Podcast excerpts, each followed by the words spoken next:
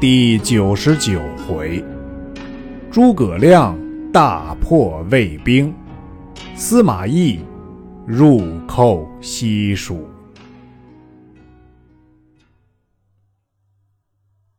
蜀汉建兴七年夏四月，孔明兵在岐山，分作三寨，专候魏兵。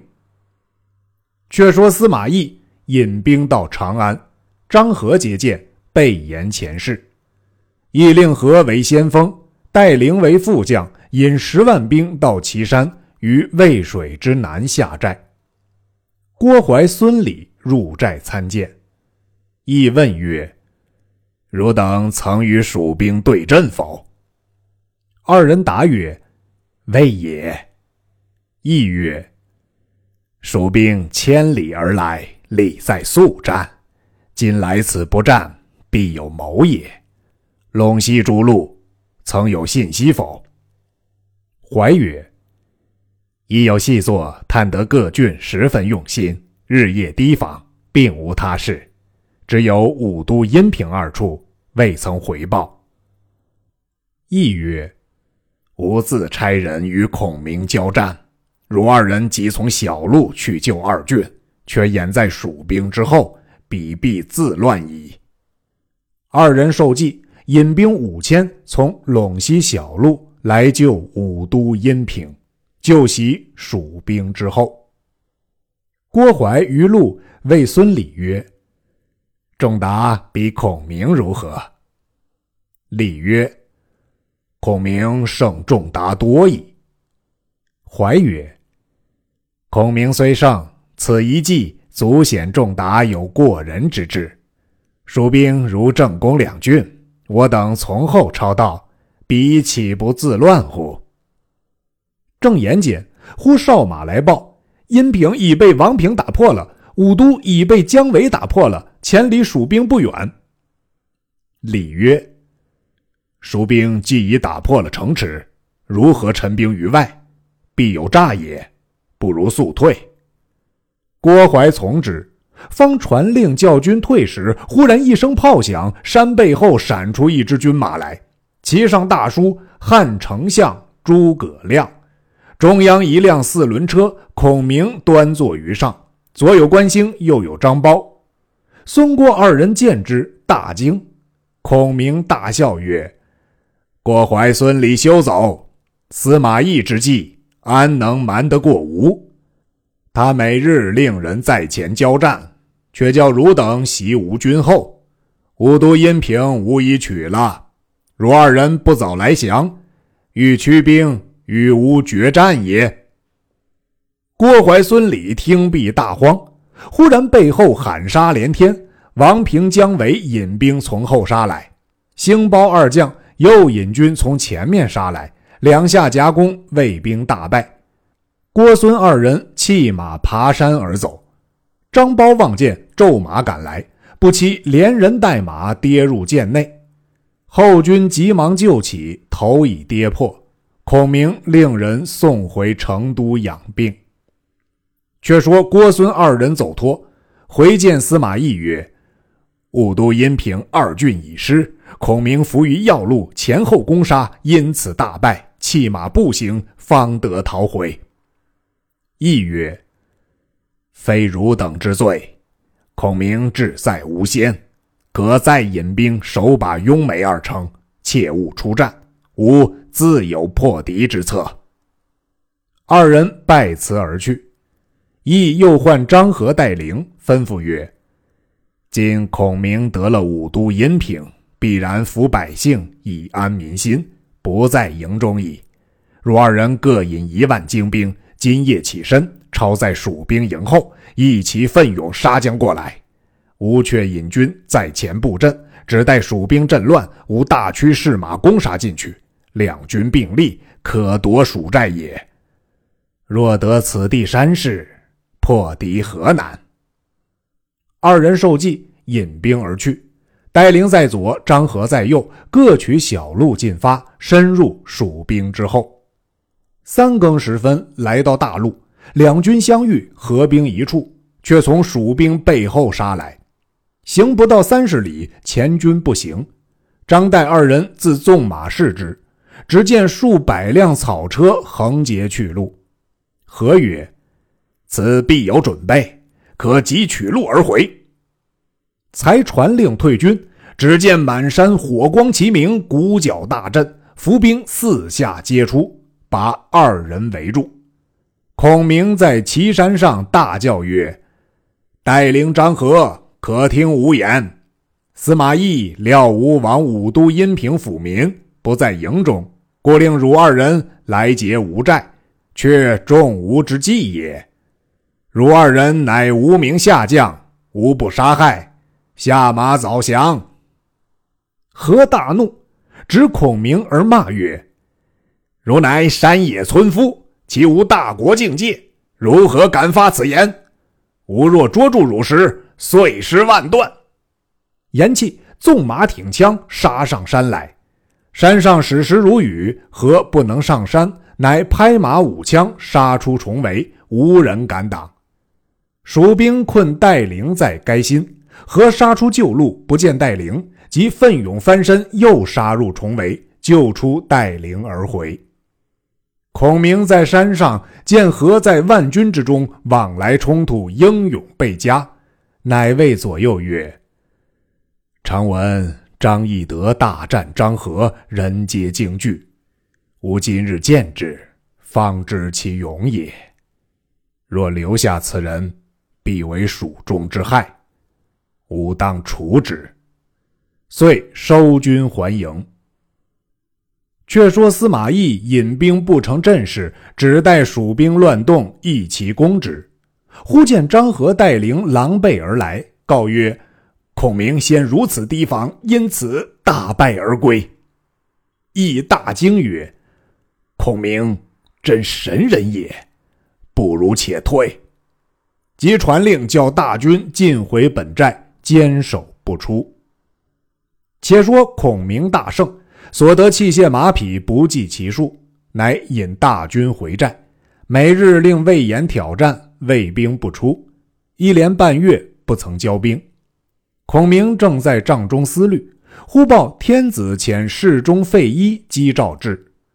孔明接入营中，焚香礼毕，开诏读曰：“街亭之役，旧有马谡，而君引谦，身自贬义，众为君义，听顺所守。前年药师，国斩王双；今岁元征，郭淮遁走。降及低羌，复兴二郡。”威震凶暴，功勋显然。方今天下骚扰，元恶未消，君受大任，干国之重，而久自易损，非所以光扬宏烈矣。今复君丞相，君其勿辞。孔明听诏毕，谓费祎曰：“吾国事未成，安可负丞相之职？”坚辞不受。一曰：“丞相若不受职，服了天子之意，又冷淡了将士之心，一切全受。”孔明方才拜受，依辞去。孔明见司马懿不出，思得一计，传令叫各处皆拔寨而起。当有细作报知司马懿，说孔明退兵了。懿曰。孔明必有大谋，不可轻动。张合曰：“此必因粮尽而回，如何不追？”懿曰：“吾料孔明上年大收，今又麦熟，粮草丰足，虽然转运艰难，亦可止无半载，安肯便走？比见吾连日不战，故作此计引诱，可令人远远哨之。”军士探知回报说，孔明离此三十里下寨。懿曰：“吾料孔明果不走，且坚守寨栅，不可轻进。”住了旬日，绝无音信，并不见蜀将来战。懿再令人哨探，回报说蜀兵已起营去了。懿未信，乃更换衣服，杂在军中，亲自来看。果见蜀兵又退三十里下寨，一回营，谓张合曰：“此乃孔明之计也，不可追赶。”又住了旬日，再令人哨探，回报说蜀兵又退三十里下寨。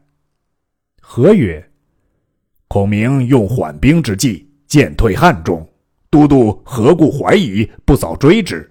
何愿往决一战？”亦曰：“孔明诡计极多，倘有差失，丧我军之锐气，不可轻进。”何曰：“谋去若败，甘当军令。”亦曰：“既汝要去，可分兵两支，如引一支先行，需要奋力死战，吾随后接应，以防伏兵。如次日先进，到半途驻扎。”后日交战，使兵力不乏。遂分兵已毕。次日，张合带领引副将数十员，精兵三万，奋勇先进，到半路下寨。司马懿留下许多军马守寨，只引五千精兵随后进发。原来孔明密令人哨探，见魏兵半路而歇。是夜，孔明唤众将商议曰。今魏兵来追，必然死战。若等须以一当十，吾以伏兵截其后。非智勇之将，不可当此任。言毕，以目视魏延，延低头不语。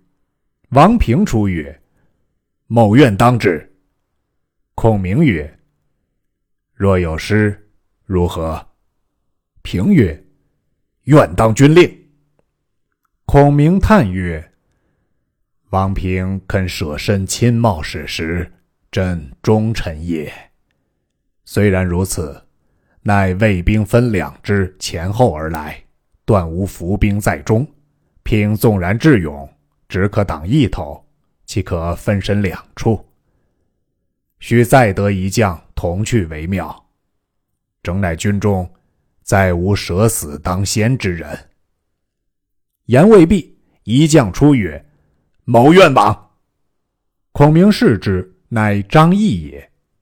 孔明曰：“张合乃魏之名将，有万夫不挡之勇，汝非敌手。”翼曰：“若有失事，愿献首于帐下。”孔明曰：“汝既敢去，可与王平各引一万精兵。”伏于山谷中，只待魏兵赶上，任他过境。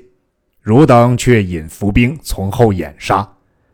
若司马懿随后赶来，却分兵两头：张翼引一军挡住后队，王平引一军截其前队。两军需要死战，吾自有别计相助。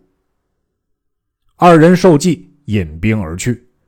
孔明又唤姜维、廖化，吩咐曰。与汝二人一个锦囊，引三千精兵，掩其溪谷，伏于前山之上。如见魏兵围住王平、张翼，十分危急，不必去救，只开锦囊看事，自有解危之策。二人受计，引兵而去。又令吴班、吴懿、马忠、张仪四将附耳吩咐曰：“如来日魏兵到，锐气正盛。”不可变营，且战且走。只看关兴引兵来掠阵之时，汝等便回军赶杀，吾自有兵接应。四将受计，引兵而去。又唤关兴，吩咐曰：“如引五千精兵伏于山谷，只看山上红旗展动，却引兵杀出。”兴受计，引兵而去。却说张合带领领兵前来，骤如风雨。马忠、张仪、吴懿、吴班四将接着出马交锋。张合大怒，驱兵追杀。蜀兵且战且走，魏兵追赶约有二十余里。时值六月，天气十分炎热，人马汗如泼水。走到五十里外，魏兵尽皆气喘。孔明在山上把红旗一招，关兴引兵杀出。马忠等四将一起引兵掩杀回来，张合带领死战不退，忽然喊声大震，两路军杀出，乃王平、张翼也，各奋勇追杀，截其后路。和大叫众将曰：“汝等到此，不决一死战，更待何时？”卫兵奋力冲突，不得脱身。忽然背后鼓角喧天，司马懿自领精兵杀到，亦指挥众将把王平、张翼围在该心。亦大呼曰：“丞相真神人也！既已算定，必有良谋。吾等当决一死战。”即分兵两路，平引一军截住张合带领，亦引一军力挡司马懿。两头死战，叫杀连天。姜维、廖化在山上探望，见魏兵势大，蜀兵力微，渐渐抵挡不住。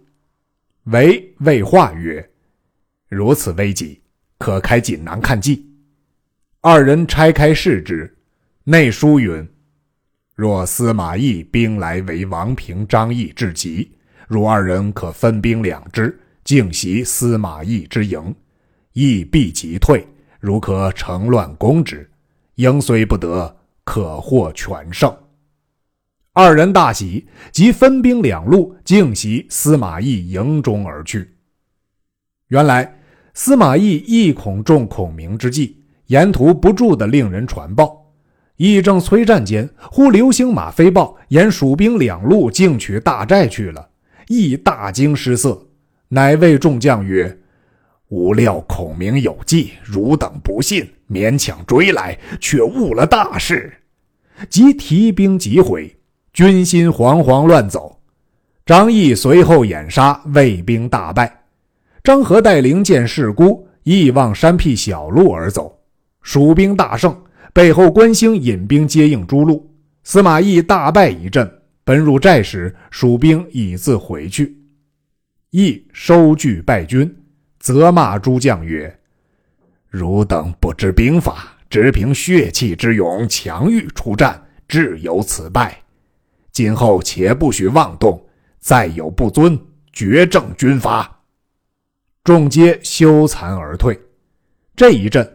魏军死者极多，遗弃马匹器械无数。却说孔明收得胜军马入寨，又欲起兵进取，忽报有人自成都来说张苞身死。孔明闻之，放声大哭，口中吐血，昏厥于地。众人救醒，孔明自此得病，卧床不起。诸将。无不感激。后人有诗叹曰：“汉勇张苞欲建功，可怜天不助英雄。武侯泪向西风洒，为念无人作居功。”旬日之后，孔明唤董厥、樊建等入帐，吩咐曰：“吾自觉昏沉。”不能理事，不如且回汉中养病，再做良土。汝等切勿走谢。司马懿若知，必来攻击。遂传号令，叫当夜暗暗拔寨，接回汉中。孔明去了五日，一方得知，乃长叹曰：“孔明真有神出鬼没之计。”吾不能及也。于是司马懿留诸将在寨中，分兵把守各处隘口，亦自班师回。却说孔明将大军屯于汉中，自回成都养病。文武官僚出城迎接，送入丞相府中。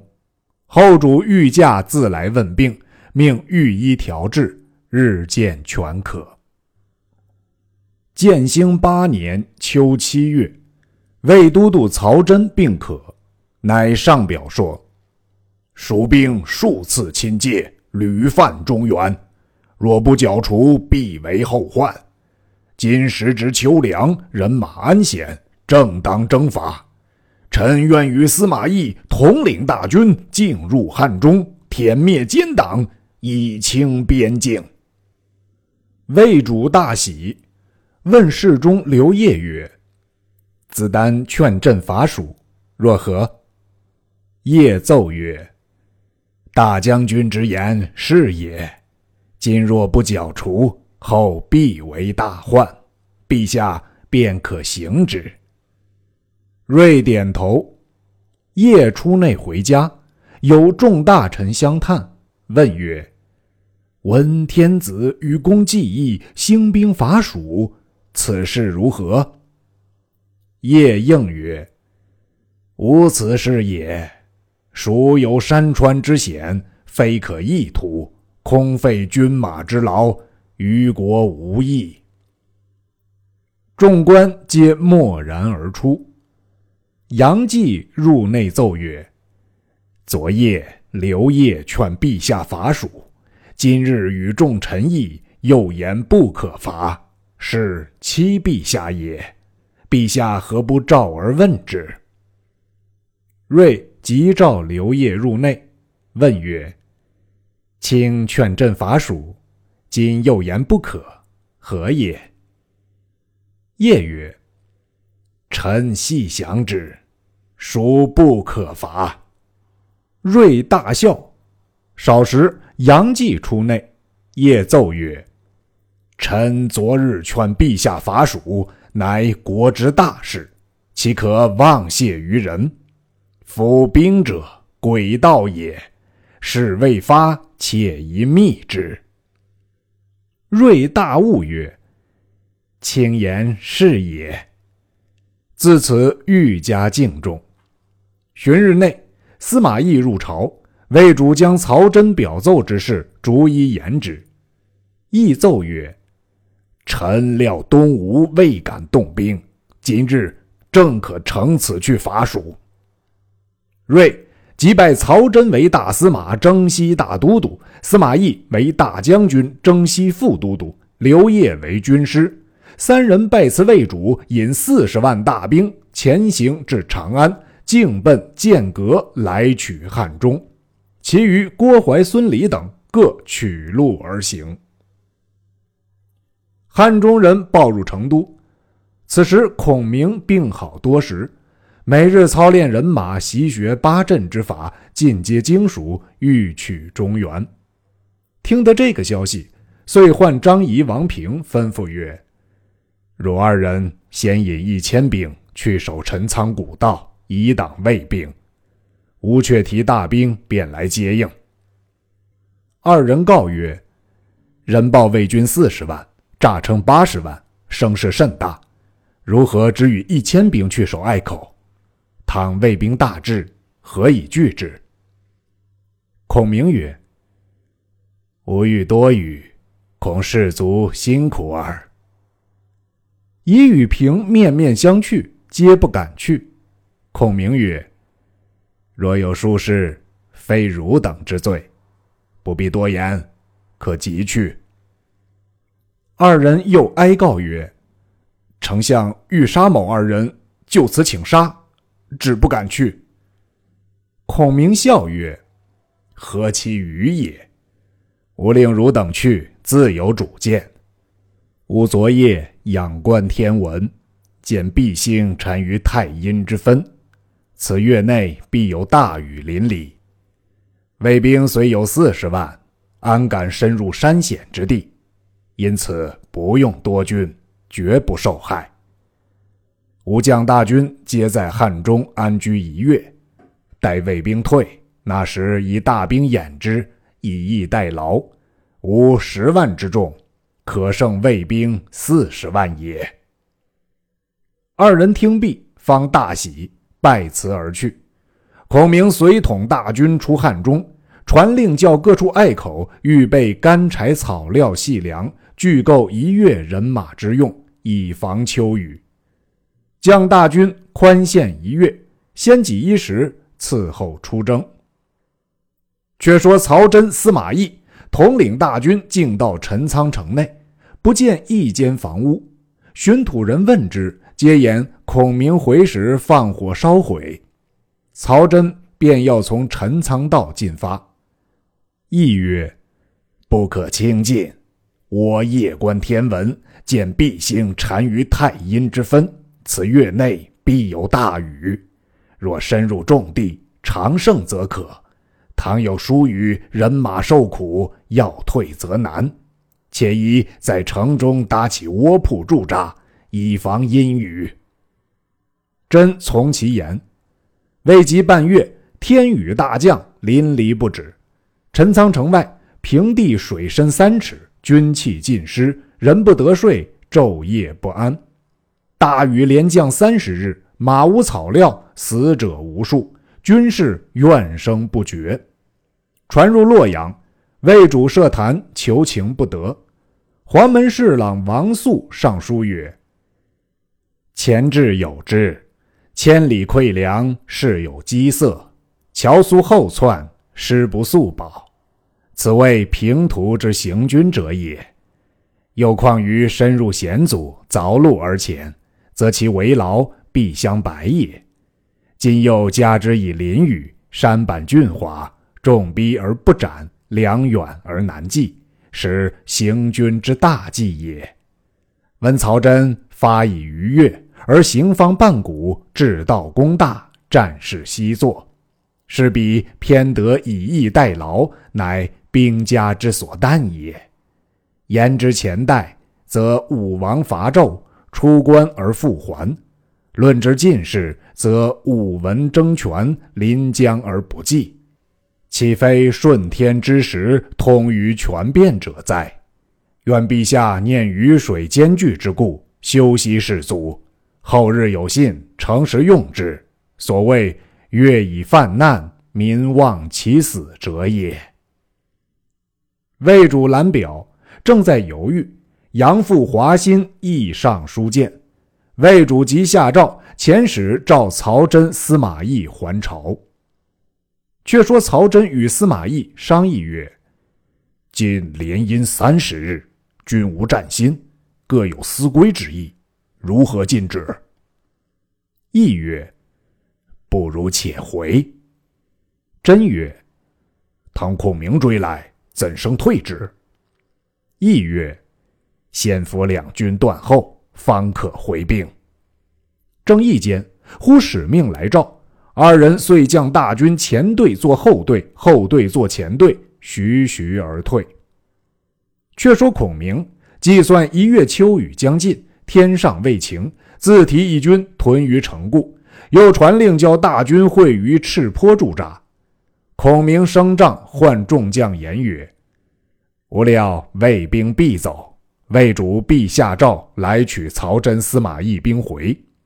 吾若追之，必有准备，不如任他且去，再作良图。”忽王平令人报来，说魏兵已回。孔明吩咐来人传与王平：“不可追袭，吾自有破魏兵之策。”正是。魏兵纵使能埋伏，汉相原来不肯追，未知孔明怎生破魏？且听下文分解。